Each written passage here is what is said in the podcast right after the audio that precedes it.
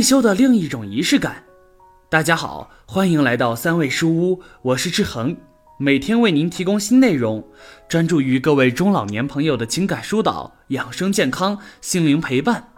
您的到来是志恒最开心的事情。觉得文章不错，记得点赞或者评论。您的每次互动都是志恒越做越好的动力。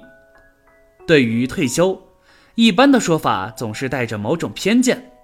说退休无非是在家中挥霍闲暇时光，要么培养些吹拉弹唱、花鸟鱼虫的杂学，要么干脆放弃自我，老老实实在家含饴弄孙，享受医保、劳保等惠老政策算了。今天就要和大家说说退休的另外一种仪式感。无数中老年人看完之后受益匪浅。看的过程中，你有什么自己独特的感悟和看法？欢迎下方评论区留言。我会挑出精品留言，置顶鼓励哦。同时，别忘了点击订阅按钮，志恒非常需要您的鼓励和支持。社会对退休的偏见，产生刚才所说的那种偏见的原因，一方面目力所及之处所见案例太多，其次，也许是更重要的，如今流行一种以十年为一世代的年龄计算系统。把某某后作为间隔、区别、衡量、判断一个群体生活能力乃至社会角色的方法，我们的媒体、我们的价值认识体系几乎无时无刻不把年龄挂在嘴边，对年龄斤斤计较，把年龄简单化、模式化、妖魔化，成年人难以幸免，老人更深受其害。而退休，作为对这种系统中最明显也是最具仪式感的分界岭。偏见油然而生，闲居在家不代表无所事事，足不出户不意味着没有追求，即使沉埋在花鸟鱼虫中的世界，也未必没有超然脱俗的情趣。三位老者给人启发。曾经听一位老先生谈退休生活，说自己除去吃饭睡觉，剩下的时间几乎都投入到中药领域，不为养生，不为疗疾。更没有开堂做馆之类的宏伟目标。老人爱中医，理由很不足道，只是爱植物，爱所有好看不好看的花花草草。在他看来，炮制后的中药有种神秘而神圣感，它们是植物，却远离了原本的状态，又被那些古奥的名字加以升华，从而获得更为悠远恒久的存在意义。比如苍耳之类，本是杂草。其貌不扬，气味又差，知道是一味药，感情好比有人做了个官职，顿时刮目相看。老人说，认识一种草木的名字和认识一个人是差不多的。住在一条街上，每天走过一些人家，路旁有树，院里栽有花木，知道树是什么树，花是什么花，在经过的时候感觉会不一样吧？类似的例子还有很多。有位老先生退休后研究葡萄，读到曹丕那封著名的谈葡萄的书信。曹丕形容葡萄脆而不酸，味长汁多。老先生对“脆”字颇觉惊讶，他吃的葡萄是脆的，这是什么葡萄？于是广阅诸书有关葡萄的记载，从张骞引入的西域名种，到纽约市场上风靡的康科德真果。经过一番对比研究，最终有理有据地证明，葡萄不应当脆。假如脆，要么青涩未熟，要么就不是好品种。另外一位对张爱玲的《二恨海棠无香》有怀疑疑问：海棠究竟有没有香味？从古人诗词中找寻证据，最后的发现很有意思。其一，张爱玲的人生三恨不是原创，是北宋人的发明。原文是：无平生无所恨。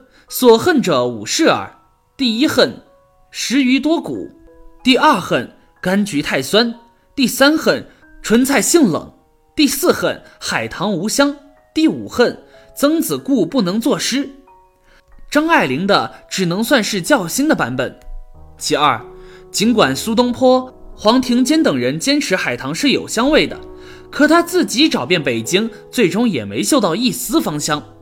以上的三个故事。是在一次读书会听当事人倾述的。三位老人不是什么名家学者，所经营的领域也称不上高深莫测，说白了还是花鸟鱼虫罢了。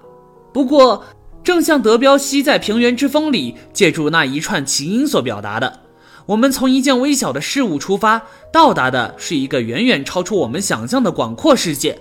花鸟鱼虫又怎样？吹拉弹唱又如何？作为退休后另一段生活的起点，没什么不好的。退休后也要一技之长。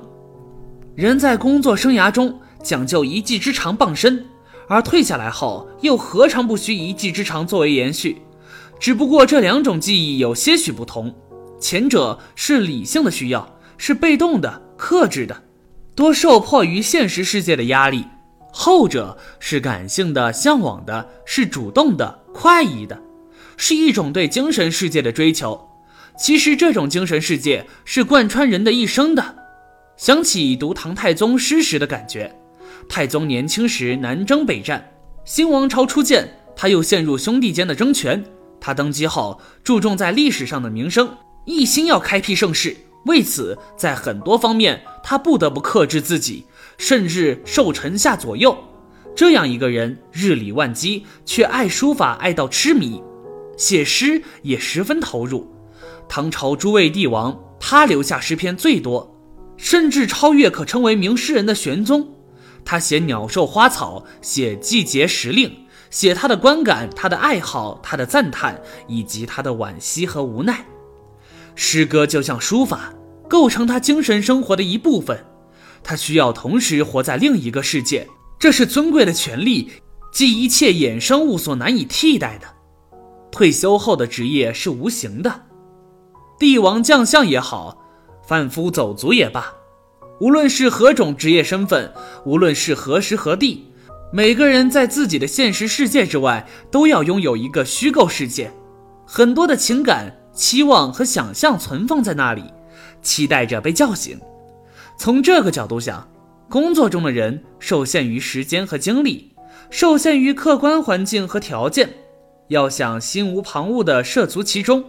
只能徒唤奈何，而退休与其说是人生的落幕典礼，其实更像是一种唤醒仪式，让虚构世界的情感、期望和想象获得起床出门的机会。